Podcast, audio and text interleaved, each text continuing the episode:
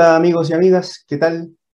Eh, desearle aprovechar del inicio de este año, desearles un feliz inicio del año 2022. Estamos muy felices en este programa, un nuevo programa más de Punto Conexión. Gracias por la sintonía que hemos tenido. Eh, estamos terminando ya en esta primera temporada.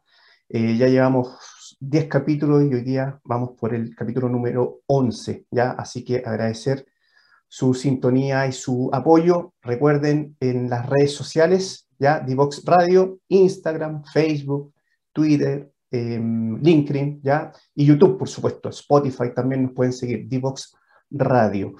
¿Ya? Y bueno, ¿qué tenemos para hoy día? Tenemos un programa muy interesante, em, em, tenemos una invitada de lujo, ¿ya? recientemente elegida como nueva directora de la Asociación eh, ACERA, la Asociación, de Empresas, Asociación Chilena de Energías Renovables y Almacenamiento. ¿ya? Y vamos a hablar un poquito de, los desafíos y qué es lo que tiene este sector para, para, para Chile para, para, el mundo. Y algunos números que estaba viendo antes de, de, partir, comentarles, por ejemplo, que según el newsletter de ahora recientemente de la misma asociación, las energías renovables no convencionales a noviembre del 2021, ya en capacidad instalada, representan algo así como el 36%, ¿ya? o sea, más de un tercio de la capacidad instalada en nuestro país corresponde a energías renovables no convencionales, ¿ya? por lo cual son un actor muy importante. Si uno lo mide en, en cuanto a energía generada, ya que otra forma de medirlo, cuánta energía se está inyectando, eh, efectivamente acumulada es menos que la capacidad instalada, pero no deja de ser importante, acumulada del orden de un 26%. ¿ya? Y eh, un, un, hito importante que me pareció bueno destacar es que el 28 de noviembre, recientemente del año pasado, ¿ya? A, la, a las 4 de la tarde se produce un pic, ¿ya? solamente de energías renovables no convencionales, y es del orden de un 66%. ¿ya?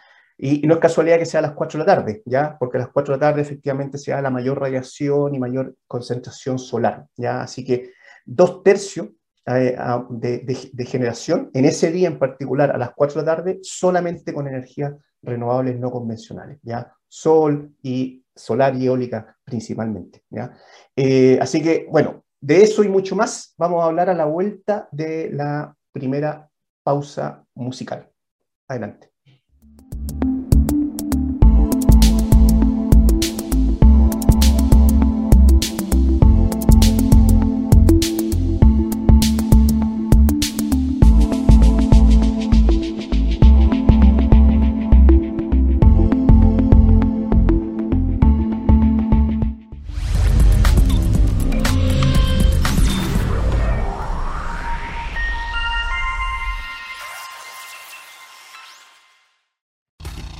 Quieres fuera. Conversaciones de minería y energía con Nancy Pérez y Pamela Chávez. Cada martes y viernes a las 15 horas. Recursos con perspectiva. Recursos con perspectiva. Somos divoxradio.com. Bueno, amigos y amigas, estamos de vuelta en la primera, esta primera pausa y como les decía, teníamos una invitada de lujo. Tenemos a Analia Rojas, nuestra nueva y digo nuestra porque nosotros también somos parte de, esta asociación, la nueva directora ejecutiva de la Asociación Chilena de Energías Renovables y Almacenamiento ACERA. Así que, Analía, te damos la eh, cordial eh, bienvenida a este programa Punto Conexión y muchas gracias por estar con nosotros. Muchísimas gracias, Alex, y muchísimas gracias por la invitación. Contenta de estar con ustedes en este medio, una de mis primeras entrevistas, además, en eh, el nuevo rol, en la nueva calidad de directora ejecutiva de la Asociación Gremial de Energías Renovables y Almacenamiento, así que muy contenta de empezar así el año 2022. Excelente, excelente. No, y aprovecho de felicitarte, eh, Analía, o sea, yo sé que es un gran hito. Eh, tu, nombramiento, entiendo yo que eres una de las primeras mujeres que, que lidera una, una asociación gremial de estas características. Mira, hay otras mujeres que están en asociaciones gremiales también eh, que son, parte de esta visión de la transición energética, eh, que yo creo que eh, básicamente viene a reafirmar la, yo creo el fundamento y la comprobación de que efectivamente las mujeres tenemos que hacer aportes desde nuestras formas distintas ¿cierto? y complementarias eh, para abordar eh, problemáticas que precisamente nos han traído hasta ahora, hasta el punto en donde tenemos, bueno, un diagnóstico cierto de calentamiento global, de una crisis climática, eh, de un eh, factor de emisiones en la atmósfera que es preocupante, digamos, en términos de la saturación, ¿cierto?, de contaminación que tiene. Entonces, creo que eso es un signo de que las mujeres tenemos cada vez más participación eh, dentro de, esta, de este diálogo que tenemos que hacer para consensuar evidentemente soluciones y lo más importante, más allá de quedarse en el diagnóstico, a implementarlas rápidamente. Cuestión que yo creo que las mujeres somos muy especialistas en poner en práctica eh, las decisiones cuando, cuando las tomamos, cuando las hacemos propias, ¿verdad? Nuestra capacidad de ejecución. Así que contenta por eso también. No, excelente. No, totalmente de acuerdo con, contigo. Y para entrar de, lleno ahí en algunos temas, nos contaba poder partir un poco de, lo macro y después ir bajando a lo, a, lo más de detalle y llegar a Chile. ¿Cuál es tu, mirada global al, respecto y cuál es el desafío que tenemos como, como, como, como, como, planeta? Como, planeta, claro, exactamente. Como sociedades. Bueno, mira, eh, claro, yo, yo creo que uno tiene que partir estas conversaciones cuando hablamos eh, de la crisis climática eh, y precisamente de cuál es el aporte del sector energía y específicamente del mercado eléctrico en esta lucha, en esta batalla contra, yo creo que ya no hay que hablar de cambio climático, tenemos que hablar de crisis climática y como bien dice Greta, eh, tratarla como una crisis y no como algo que está pasando y que, y que además va a pasar y que todavía en el fondo no, se, no es evidente. Entonces, yo diría que los mensajes en ese sentido son eh, hoy día bastante claro. Tenemos una crisis climática, eh, tenemos que abordarla como si es, eh, como, como, como, lo que es en el fondo, como una crisis, y para eso hay que tomar acuerdos y medidas de carácter urgente. Durante la década de los 90 y, y, el, y el, 2000, y a partir del Acuerdo de París, ¿no? pasamos muchos años tratando de hacer diagnósticos, de que la ciencia se pusiera de acuerdo eh, frente también a una porción hoy día cada vez más minoritaria de negacionistas en el fondo que creen que la problemática del calentamiento global obedece más bien a un ciclo. ¿no? Pero, pero si tú eh, hoy día, parado en el 2022, tenemos bastantes avances sobre lo que son nuestras capacidades de acuerdo en el diagnóstico, en eh, la fundamentación en la ciencia de que el cambio climático existe y de que si no tomamos ciertas medidas en carácter urgente, vamos a llegar a una situación de calentamiento que va a superar el acuerdo meta que tiene París del 1,5 a 2 grados de temperatura en la atmósfera. Entonces nos vamos a pasar por sobre esos 2 grados y quiero hacer el punto aquí, Alexis, para todas las personas que nos escuchan, que eso que parece tan poco, un cambio de un grado de temperatura en la atmósfera o 1,5, 2 grados, bueno, al final pareciera ser mínimo, pero realmente eh, eso nos expone a nosotros como planeta y como sociedades a cambiar los ambientes tal cual lo conocemos hasta ahora. O sea, la vida, tal cual la conocemos hasta ahora, va a cambiar significativamente y para peor, no para mejor, si estas condiciones en el fondo de eh, mayores temperaturas eh, se dan efectivamente los escenarios posibles eh, y obviamente teniendo las consecuencias que todos sabemos que ya las estamos viendo, de más embates de la naturaleza, yo creo que la naturaleza responde simplemente en forma natural, ¿no? Valga la redundancia, eh, porque efectivamente está siendo afectada por la actividad humana, ¿ya?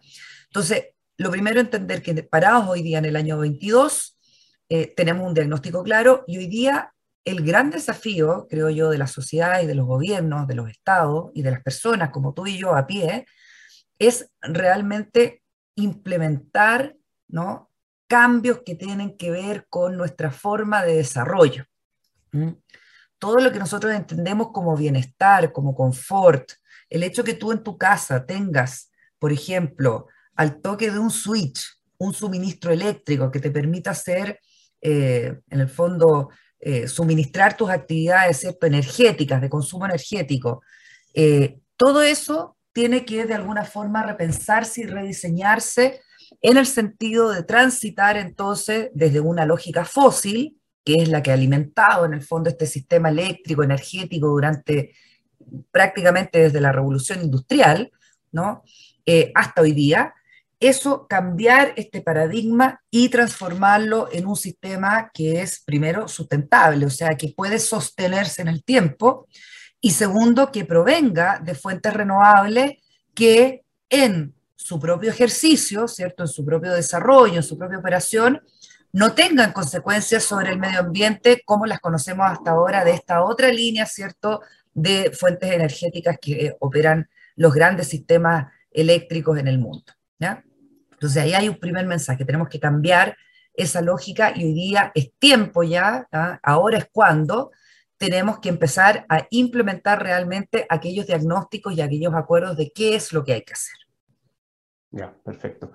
Ya, parece simple, un tremendo desafío, o sea, finalmente un desafío, bueno, como tú mencionabas, eh, de la sociedad, de, de, implementar y ponerse de acuerdo en la implementación. El diagnóstico ya está recontra, recontra listo ya, ¿cierto? Como decías tú. Eh, y eh, ahora, eh, eso, ¿cómo ves los acuerdos? Es un tema político finalmente, no solo nacional, sino que internacional. ¿Cómo ves eso, los acuerdos políticos? Bueno, la, última COP, ¿no? la COP26, realizada en Glasgow hace un par de meses atrás, trajo buenas noticias y también trajo noticias que creo que nos dan cuenta del realismo con que tenemos que tratar eh, esta situación, este escenario que tú dices que finalmente es un escenario de acuerdos políticos. Entonces, por un lado, tenemos, eh, de nuevo, yo creo, eh, la, posición hoy día que es muy celebrada de que los diagnósticos están hechos, la ciencia los fundamenta y aquí existe entonces una afectación del medio, medio ambiente por la actividad humana que se ha traducido en el calentamiento global. Ese es el primer diagnóstico. El segundo es que para que la eh, efectividad del Acuerdo de París, ¿no? de evitar este calentamiento por sobre el 1,2, 1,5, perdón, a, a 2 grados, tiene que tomar acciones por parte de los gobiernos y los gobiernos por parte de sus propios agentes, ¿no? la sociedad civil, las empresas, el mismo gobierno, eh, tiene que tomar ciertas medidas. El principal es el cambio del paradigma energético. El paradigma energético que ya repetí en la primera parte, ¿no? Eh, viene de la lógica fósil, aporta el 76% de las emisiones que se producen ¿no? y que hoy día están afectando la atmósfera.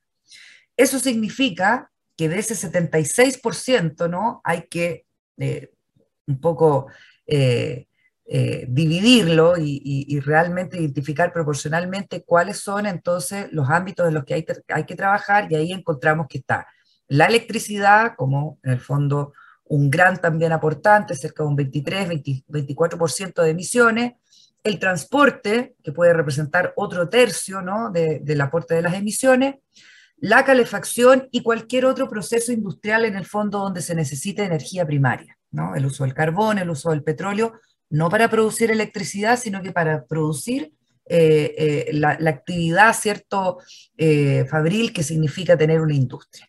Entonces, cuando ya tenemos la identificación de eso, al final los gobiernos tienen que actuar y determinadas pautas que se transforman en normativas, y esas normativas pueden ser leyes, reglamentos, normas, incentivos, tenemos que poner entonces esa, ese cóctel dentro de esta juguera para finalmente tener estos acuerdos.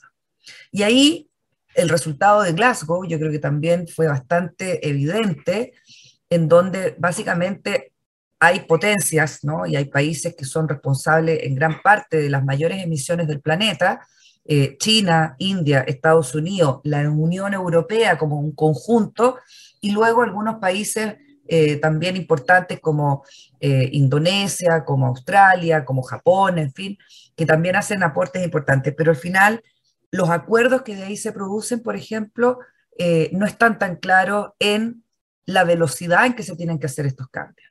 Entonces yo creo que hay hoy día vaso medio lleno, estamos de acuerdo donde queremos llegar, a la carbono neutralidad, que es un concepto también aplicado hoy día cada vez más en el entendimiento de que estos sectores, el económico, el, en donde se desenvuelve la actividad económica de una sociedad, tiene que ser carbono neutral, o sea, aportar emisiones, pero también absorberlas o mitigarlas, ¿no? Y así hacer la neutralidad. Eh, entonces estamos todos claros dónde queremos llegar. El problema es que hay algunos países que te dicen, sí, pero yo al 2060 o yo quiero hacerlo todo al último, ¿no? Entonces, estos años todavía voy a seguir con mi matriz en base a carbón, a petróleo, lo que sea, pero básicamente sin apuntar a la urgencia que significa acelerar los acuerdos y estas señales que tienen que tener en el fondo eh, los sectores económicos para efectivamente hacer la transformación que se requiere y así estar en, en camino a esta meta, ¿cierto?, de reducción de emisiones. Ya, no, clarísimo, tremendo desafío. No puedo dejar de, preguntarte una, noticia que, es reciente, un comentario, no sé, bueno, en Europa se está discutiendo eh, un, tema, un, tema de, lenguaje léxico, digamos, ahí le llaman para considerar al gas y la energía nuclear eh, como energía, le llaman como energía verde, creo que. Verde, exacto, ese es el concepto. A ver, eh, hay que ser muy claro, por ejemplo, respecto al tema nuclear, ¿no? O sea, la energía nuclear efectivamente es una energía sin emisiones, ¿ok? Sí. Lo que no significa necesariamente para el entendimiento de muchas veredas, ¿no? Que sea una energía verde. Y ahí viene esta, eh, esta discusión, este diálogo sobre considerar no solamente la energía nuclear, sino también al gas como una energía verde para lograr en el fondo tener eh, más opciones en la matriz eléctrica o de energía primaria y eh, de esa forma incentivar la conversión eh, del principal combustible contaminante en el fondo que es el carbón. ¿ya? Fíjate que el gas sin ser un combustible limpio, ¿ya? Aporta la mitad del CO2 que aporta eh, en la quema del combustible del carbón. Entonces, eh, efectivamente tú de, repente tienes que también tener estos prismas de decir, a ver, pero entonces el gas es o no limpio. Bueno, es más limpio que cualquiera de los otros fósiles contaminantes. Y en la medida y en el tiempo que medie entre las soluciones tecnológicas que existen hoy día, que son renovables, o sea, básicamente cuando hablamos de la matriz eléctrica, la hidroelectricidad, ¿cierto?, de pasada, eh, la eólica, la solar, eh, la concentración solar de potencia, la biomasa, eh, puedo dejar alguna fuera ahí, pero básicamente ese es el set de energías renovables no convencionales que hay entonces en la mira para hacer el reemplazo de los combustibles fósiles. ¿Cuál se desarrolla primero? Bueno, hasta altura. En Chile particularmente, por ejemplo, tenemos solar y eólica con un grado de maduración ya suficiente como para poder entonces entrar en la lógica del reemplazo del carbón. Sin embargo, hay otras tecnologías que son aquellas tecnologías que probablemente le aporten al sistema, algo que nosotros los especialistas llamamos la, eh, la energía eh, continua, de base, aquella presente con ciertos atributos que no hacen en el fondo variable el aporte de las renovables como la eólica y la solar, que dependen evidentemente de la presencia del recurso. Entonces, cuando tú dices, a ver, pero esas tecnologías están listas hoy día para aparecer y desplegarse, ¿cierto?, en varias plantas de concentración solar de potencia, eh, de hydropump, por ejemplo, o de cualquier otra de estas tecnologías, el almacenamiento, que por cierto es considerado, ¿no? La batería, como un medio de transmisión en el tiempo de una energía que ha sido generada en bases renovables, ¿no? Para ser consumida en horas fuera de la presencia del recurso renovable. Entonces, todas esas tecnologías, la pregunta de nuevo es, ¿están listas para estar en el sistema hoy día? Y ahí la respuesta, dependiendo de cada país, ¿no? En particular en Chile, por ejemplo, es, están listas en la medida que existan incentivos, exista normativa, haya todavía alguna rebaja de algunos costos, por ejemplo, asociados a estas tecnologías, para hacerlas efectivamente competitivas, eh, pero eso todavía no ocurre, particularmente este año, o sea, seamos honestos, ¿ya? Hay iniciativas de CSP, hay iniciativas de almacenamiento, pero no son todavía masivas y escalables al nivel que necesitáramos para, por ejemplo, cerrar todas las plantas de carbón el día de mañana o cerrar incluso todas las de gas. Entonces, volviendo a la respuesta, ¿es el gas ¿no? o la nuclear una tecnología verde? No, no lo es a mi juicio. Pero no aporta emisiones en el caso de la nuclear, aporta la mitad de las emisiones en el caso del gas, y por mientras no existe una solución de renovables que sean competitivas, maduras y que realmente se puedan desplegar en el sistema de la forma que se requiere para hacer el reemplazo total de los fósiles, tenemos entonces una invitación a estas eh, energías, particularmente la de gas en Chile. La discusión nuclear yo creo que no es eh, parte de la discusión que se va a abrir eh, de, ningún, de ninguna forma en los próximos años. Y por lo tanto, si me refiero al tema de gas, evidentemente va a tener una presencia en la matriz. No, perfecto, perfecto, no, súper, súper, y, y, comparto tu opinión, estas son opiniones personales, la comparto plenamente, una realidad de cada país, los países que efectivamente, por lo que tú decías, finalmente aquí un timing de cada país, ¿cierto? Es una, es una crisis y, y, cada país tiene que ver su realidad, su actual matriz, y si efectivamente para poder acelerar esta, esta, esta transición y, y, poder tomar esta, esta crisis, efectivamente si el gas es parte de la solución, o en el, en, el, peor de los casos, como Francia, la energía nuclear, que ya está, digamos, no es que la tengan que pensar, está, digamos. O sea, efectivamente, eh, parece una solución, eh, al menos del punto de vista pragmático, más, más que si uno está de acuerdo si es verde o no es verde, parece, parece que hace sentido, digamos. Claro, aquí Alexi, eh, lo que pasa es que se mezcla y yo creo que son todas las discusiones en donde hay principios, ¿no? que uno tiene que tener claro pero que deben mezclarse evidentemente con la fundamentación económica, eh, con la lógica también del punto de vista de la ingeniería, ¿no? de lo que es factible. Eh, entonces, uno eh, pareciera ser que estos principios, ¿no? que son las metas a donde nosotros queremos ir, ¿no? cómo hacer la trayectoria, la transición, el camino hacia esas metas, uno también tiene que meterle las variables eh, de la factibilidad técnica, ¿no? Y de la coherencia, para no equivocarnos, porque déjame decirte algo, eh, parados de nuevo en el año 2022, uno piensa, bueno, pero mira, la carbono neutralidad los países la están prometiendo o, la están eh, fijando hacia el año 2050. Entonces pareciera ser que quedan 30 años. Yo creo que en realidad no quedan 30 años, quedan en realidad 5 años para poder tomar las decisiones que son correctas, que van a poner las señales correctas, que van a poner los agentes correctos para hacer la transición energética y luego un periodo probablemente de 25, 22 años para implementar esas soluciones que son de escala. ¿ya? Eh, si nosotros creemos que vamos a seguir creciendo económicamente en un país que va a seguir desarrollándose, que va a cumplir y a probablemente a, responder frente a muchas demandas sociales que hay hoy día. ¿no?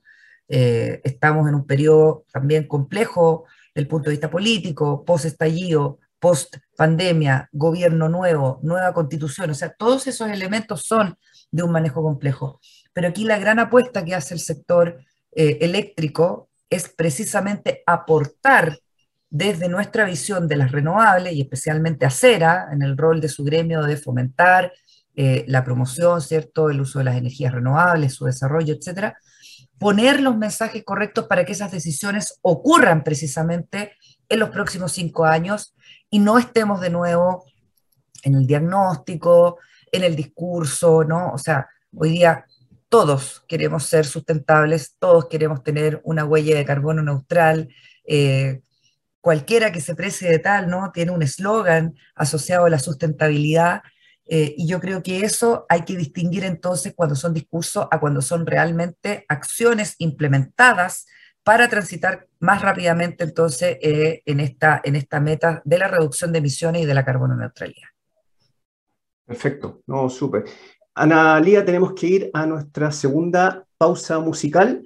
Eh, tú ya hiciste el link y yo creo que después de vuelta de, esta pequeña pausa vamos a bajar también a lo que es los desafíos que tenemos en Chile. Algo mencionaste, pero yo creo que es bueno ya que en el segundo bloque eh, entremos más en los detalles de, nuestro chilito querido. Así que vamos a una segunda pausa musical. Encantadísimo. Conversaciones sobre innovación y tecnología para llevar a Latinoamérica al siguiente nivel. Nos conectamos cada martes y jueves a las 9 de la mañana en Latam 2050 con Ángel Morales. Somos divoxradio.com.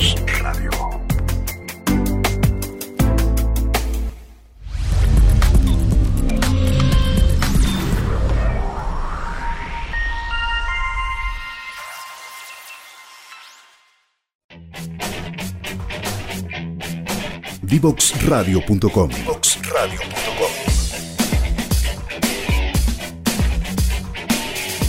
Conversaciones que simplifican lo complejo.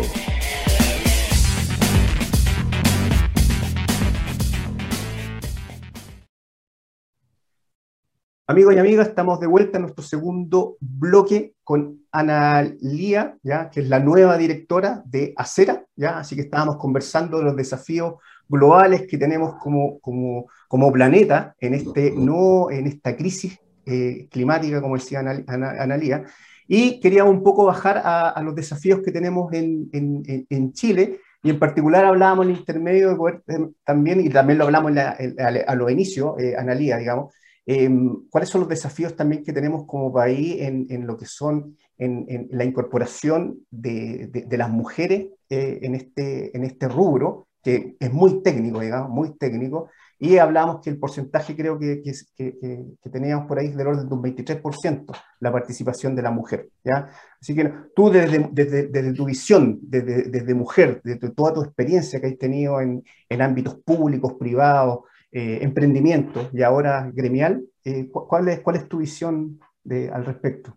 Claro que hay un camino todavía por recorrer. Evidentemente, tener un 23% de participación de mujeres en el sector energía eh, que es un promedio. ¿ah? Yo siempre digo que esa, eso es un estudio del, Ministerio de Energía en su programa de Energía Más Mujer. Aprovecho de saludar además a Marcela Zulantay y a algunas otras mujeres que están ahí empujando el tema de, del género, ¿cierto? Y de la participación femenina en este sector que ha sido masculino, masculinizado eh, tradicionalmente. Eh, pero fíjate que cuando uno eh, un poco revisa esa cifra, ese 23%, como te decía, es una participación general. Si nos vamos al porcentaje de mujeres que son eh, o que están en puestos de liderazgo o de dirección, ese porcentaje baja brutalmente a un 5%, 6%. Y ahí, evidentemente, que uno tiene que preguntarse, ¿no? Como sociedad, no solamente las mujeres, eh, que estamos en esto, eh, sino que como sociedad, ¿por qué eso ocurre? Bueno, y ahí, bueno, los diagnósticos son varios. Hay evidentemente una menor participación, ingreso de mujeres a carreras STEM, ¿no? aquellas que tienen relación, ¿cierto?, con la ciencia, la matemática, la ingeniería. Eh, también es cierto que nosotras tenemos algunas algunas condiciones que parecen hoy día en la tradicionalidad del mercado laboral no ser valoradas o no ser incorporadas como activos eh, para efectivamente ejercer eh, cargos de liderazgo o cargos de eh, donde, donde efectivamente las mujeres podemos, yo creo, hacer grandes aportes. Y ahí de nuevo, también hay harta literatura, eh, hay harto diálogo respecto del problema de visibilización de las mujeres en sus roles y en los trabajos que asumen, ¿no? O sea, una vez que uno ya entra, también la pregunta es por qué las mujeres no ascendemos. Y los factores son multi, eh, eh, multivariables.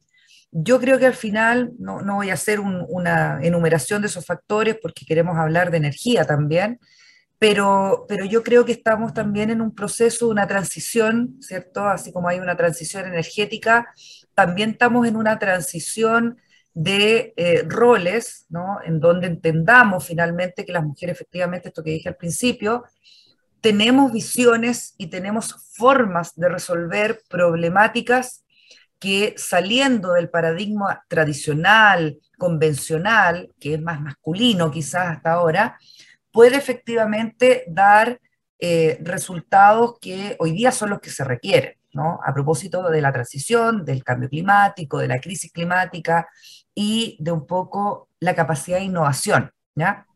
La capacidad de innovación, fíjate que el otro día vi un programa eh, en donde estaba eh, la directora de Innovation, a ver cómo era el nombre, era como Technovation Girl, ¿ya? Y chilena ella, el diagnóstico es que eh, las mujeres, fíjate, estamos presentes casi siempre en momentos en donde se hacen los descubrimientos que nos van a permitir ciertas innovaciones. Mencionó, por ejemplo, que las mujeres que han descubierto el Bluetooth, eh, el Wi-Fi, eh, el primer antivirus, ¿no? Todas ellas fueron mujeres. ¿Por qué? Precisamente porque estaban en la academia, estaban en un rol desde el laboratorio, haciendo pruebas, haciendo pilotos, y eso entonces permitió una participación de mujeres en estos, en estos ámbitos que son tremendos inventos, por cierto, ¿no? Ahora, ¿qué pasa ¿Por qué las mujeres no están en la forma, ¿no? Uno podría decir, ¿qué pasa con esas mujeres? ¿Por qué no maduraron junto con esos descubrimientos cuando esos descubrimientos se transformaron en aplicaciones masivas, se transformaron en una industria, ¿no? En una industria de la innovación y todo. Y ahí viene otro concepto que yo fui ahora más consciente de él, a lo mejor lo, lo teníamos claro, pero las mujeres porque tampoco participamos, fíjate, en la creación de negocios el mundo de las finanzas, del comercio, está un poco vedado para la participación femenina. Entonces, en la medida que las mujeres estamos en la academia, en la investigación, claro, ahí tenemos algún rol porque estamos participando de los descubrimientos y de las innovaciones. Pero cuando éstas se transforman en industria y en negocios, ahí de nuevo viene el factor de sector, un sector más masculino, en donde las mujeres tenemos menos visibilidad, menos participación y por lo tanto es muy difícil que eh, este tipo de, roles, ¿no? de liderazgo y de dirección o de alta dirección en la conformación de nuevos negocios asociados a la innovación, las mujeres estemos presentes. Así que ahí, de nuevo, un tremendo desafío.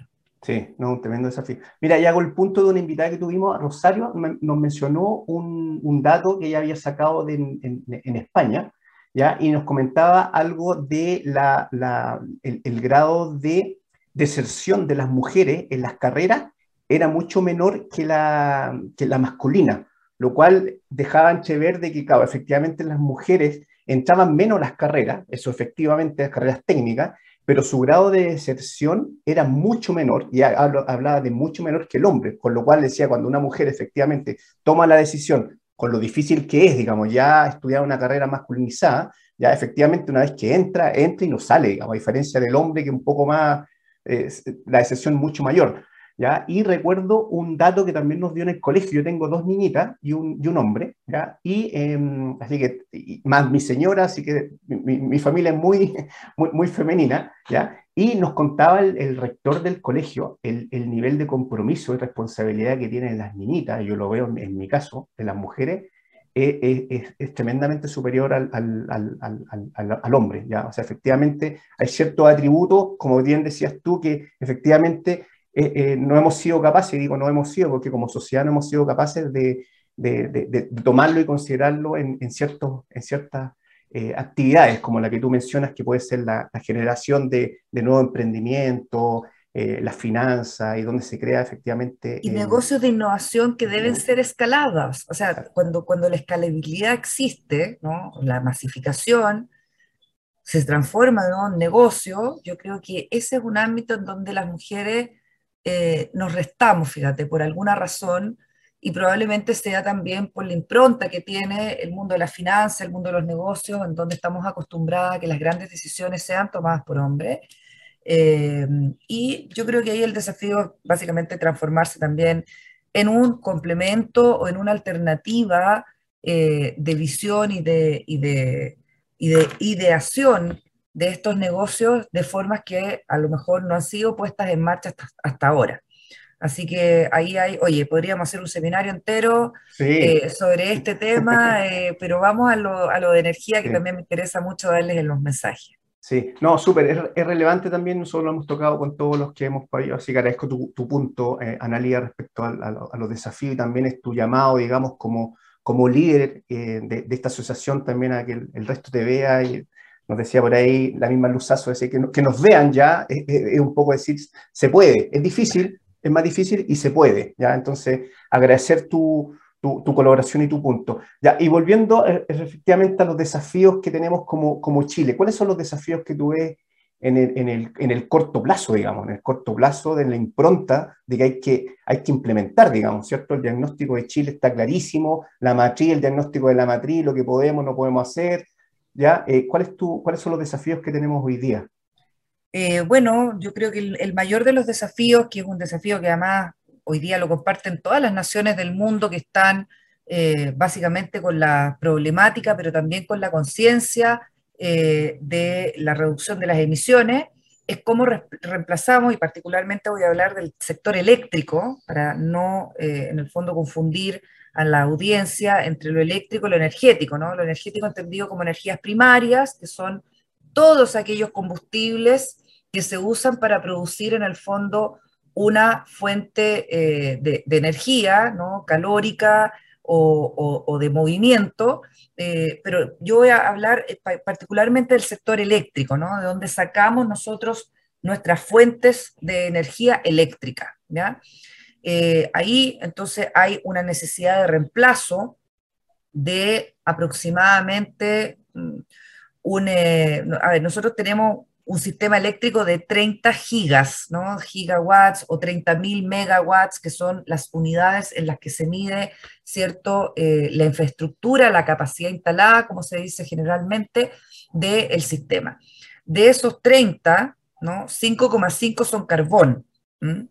Y es ahí entonces, teniendo claro que el diagnóstico es partir prioritariamente por el retiro del carbón, por eso partimos retirando el carbón y no el gas, porque ahí están las mayores emisiones asociadas, ¿cierto?, a eh, los combustibles que eh, son parte de nuestra matriz eléctrica.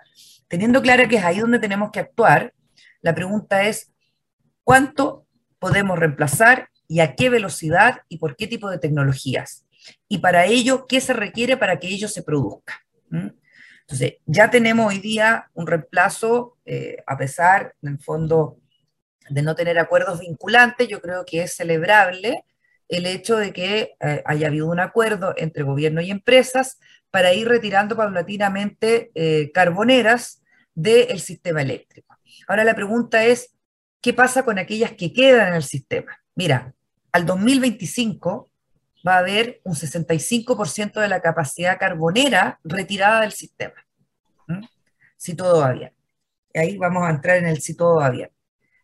Ahora, hay otro 35 que se requiere entender qué va a pasar después del 2025, porque evidentemente yo creo que estirarlo hacia el 2040 hoy día eh, no es aceptable, ¿no? Tenemos que ser más ambiciosos y poder hacer un retiro de ese otro 35% de capacidad instalada, que es probablemente donde está la mayor proporción de la generación a carbono, o sea, que en el fondo ahí está el mayor aporte de eh, la generación a carbono al sistema. Entonces, eso tenemos que distinguir bien cómo nos vamos a poner de acuerdo como sociedad, como gobierno, con eh, los agentes privados, eh, los gremios, cómo vamos a aportar esta visión de poder hacer un retiro más anticipado entonces del carbón. Acera tiene particularmente un estudio, yo invito aquí a, la, a la audiencia a conocer ese estudio que básicamente eh, determina escenarios de retiro de carbón y de fósiles, o sea, incluyendo también después en una segunda fase el gas y el diésel, ¿no? hace un estudio totalmente fundamentado, eh, totalmente, eh, creo yo, además de una rigurosidad técnica, como no se ha visto en algunos otros estudios, que permite entonces fijar la trayectoria de retiro del carbón y del gas y del diésel a ciertas fechas si es que ocurren ciertas cosas y ciertas inversiones en renovables. Entonces, muy importante que ese es el largo plazo. Corto plazo. María, disculpa, discúlpame un poco para que entienda la gente. Retiro no solamente significa una, un deseo de retirarlas porque sí. El retiro significa, para, que la gente entienda, es que tiene que, tiene que haber un retiro programado y tiene que haber una, un reemplazo. Claro, tiene que haber un reemplazo porque evidentemente, mira, hoy día el carbón aporta el 35% de la generación eléctrica del país, ¿ya? Eso independiente de la capacidad instalada, lo que importa es cuántas horas al año funciona una planta de carbón. Las plantas de carbón evidentemente tienen un factor de planta, o sea, el tiempo en el que están generando efectivamente electricidad es muy alto porque depende solamente de la disponibilidad del recurso, que en este caso el carbón, y que es un insumo. En el caso de las renovables, eh, el factor de planta evidentemente es variable y es más bajo porque depende de la presencia del recurso. O sea, si hay sol de 8 a 6 de la tarde y si hay recurso eólico, si hay viento, que ocurre entonces en algunas partes del día, pero no en todas y no, no en todas las zonas. Entonces la pregunta es cómo reemplazamos ese 35, ese 30% de carbón que vamos a tener en el fondo en los próximos años eh, que es donde está además el problema de las emisiones. Entonces yo te diría que aquí se empiezan a mezclar otros temas y otros factores que son importantes también de entender de por qué esto no se hace simplemente de un día para otro, eh, entendiendo que, por ejemplo, uno podría decir, bueno, pero la tecnología está, esto es cuestión de poner solamente más plantas fotovoltaicas o más eh, eólica o más generación distribuida, o sea, un panel solar en tu techo, una batería, la cosa no funciona así porque hay bastantes otras complejidades, como por ejemplo, y yo creo que es la mayor del corto plazo, es la sequía a la que nos enfrentamos. Y ahí vamos a entrar en materia que también podríamos hacer otro seminario acerca de eh, el efecto que tiene la menor hidrología, o sea, eh, el aporte ¿cierto? De, del agua al sistema, eh, que evidentemente va también a disminuir el aporte hidroeléctrico que ha sido tradicionalmente en Chile una parte fundamental y súper importante eh, del desarrollo económico de todo el país. O sea, toda nuestra electricidad eh, desde la década, no sé, del 1880, 90 en adelante, ha basado gran parte eh, su descanso ¿no? en eh, la, capacidad hidroeléctrica y por eso se construyó de partida la Endesa ¿no? y las grandes hidroeléctricas que le permitieron a este país, por ejemplo, abordar eh, una etapa de fomento y de industria. ¿no? hoy día esa hidroelectricidad es cada vez mm, menor, el aporte hidroeléctrico es cada vez menor, entonces tenemos, además del reemplazo del carbón, o de los fósiles, tenemos que entender también que hay una menor o habrá una menor capacidad de aporte de la hidroelectricidad a propósito también del círculo vicioso del, cambio climático, de la crisis climática. O sea, esto es, ¿no? Eh, es bien circular. Eh, entonces, esos, esos son los temas que yo creo que son para el 2022, eh, así, en grandes titulares. ¿Cómo reemplazamos más rápidamente el carbón sin retroceder? Sin retroceder a propósito de ciertas amenazas como por ejemplo la mayor sequía, el menor aporte hidroeléctrico, y cómo hacemos de que este reemplazo entre fósiles ¿no? por renovables no ponga en riesgo la seguridad del sistema, la eficiencia del sistema y finalmente tú y yo tengamos en casa la seguridad de que cada vez que vamos a subir el switch, el suministro eléctrico responda. Eso, eso es un poco eh, así muy resumidamente, sucintamente, los desafíos para el 2022 en un contexto de cambio de gobierno, de nuevas autoridades, de una constitución que se está discutiendo, donde hay un capítulo de energía que abordará precisamente eh, temáticas y preguntas ¿no? como esta, o sea, ¿es la energía un derecho o no? ¿Cómo tiene que desarrollarse un sistema eh, energético para las necesidades de un país que quiere crecer? Eh, ¿qué, ¿cuál es el aporte en el fondo del sector eléctrico o qué requiere el sector eléctrico para que esto se produzca y así poder mitigar y reducir emisiones hacia la carbono neutralidad? Yo te diría que es una agenda tremendamente desafiante, rica, eh, pero que seguramente eh, va a necesitar de mucho diálogo y de aunar esfuerzos y visiones que como nunca antes lo hemos hecho. Perfecto. No, Analia, agradecer tu, tu, aporte la conversación, tremendo, todo lo que nos contaste. Eh, se nos fue el tiempo, volando este segundo bloque, volando, ¿sí? Eh, efectivamente da para mucho, el tema de la sequía, agua, el tema mujer, ¿ya? Así que eh, esperamos poder invitarlos también a ustedes a hacer a, otro programa, ¿ya? Más adelante, pero ahora em, me avisan por interno que tengo que mandar a la tercera pausa musical, agradecer tu haber estado con nosotros acá en Punto Conexión, Analía, y a todo el equipo. Muchas gracias. Síganos en nuestras redes sociales, en Twitter, en LinkedIn. Siempre estamos haciendo aporte. En nuestra página web encontrarán mucha información sobre la visión de acera y el aporte de las renovables. Así que bienvenidos a todo. El conocimiento siempre eh, nos hará eh, enfrentar de mejor forma la solución de estas problemáticas. Un abrazo para todos. Muchas gracias y un abrazo, Analia. Que estés bien. Cuídese. Chao. Chao. Divoxradio.com.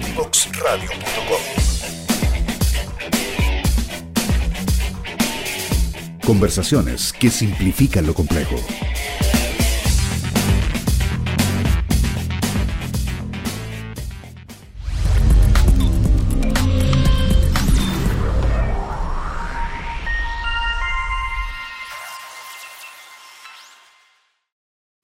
No te quieres fuera.